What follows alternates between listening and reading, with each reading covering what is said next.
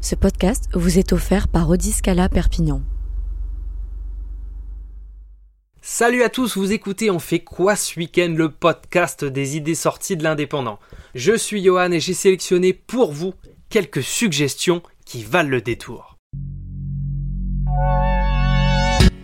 S'il y a un événement que j'attends particulièrement en novembre, c'est bien la fête foraine et c'est déjà la troisième semaine de la foire Saint-Martin de Perpignan.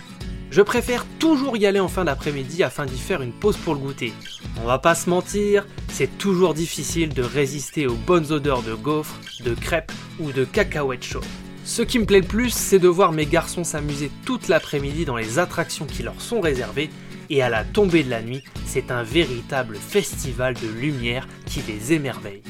Bref, si vous n'y êtes pas encore allé depuis l'ouverture, foncez-y, la fête foraine, c'est toujours un super moment à passer en famille ou même entre amis. Pour le meilleur ou pour le pire, je me suis marié il y a déjà plus d'un an. Si vous aussi vous souhaitez franchir le pas, sachez qu'une journée aussi exceptionnelle que celle où vous allez vous marier se prépare pour ne laisser aucun détail au hasard afin d'en profiter un maximum. Samedi 16 et dimanche 17, c'est le 27e salon du mariage et de la fête au parc des expos de Perpignan. Ce salon pourra peut-être vous aider à choisir vos costumes, robes, votre traiteur et peut-être même votre thème de mariage. Tout le week-end, des professionnels vous accueilleront afin de vous conseiller au mieux sur l'organisation d'un des plus beaux jours de votre vie. Vous avez envie de passer une soirée rock du côté de Rivesaltes?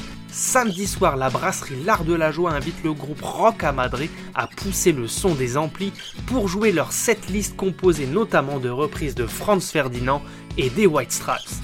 J'en connais pas plus sur leur répertoire, mais déjà là, ça m'intrigue.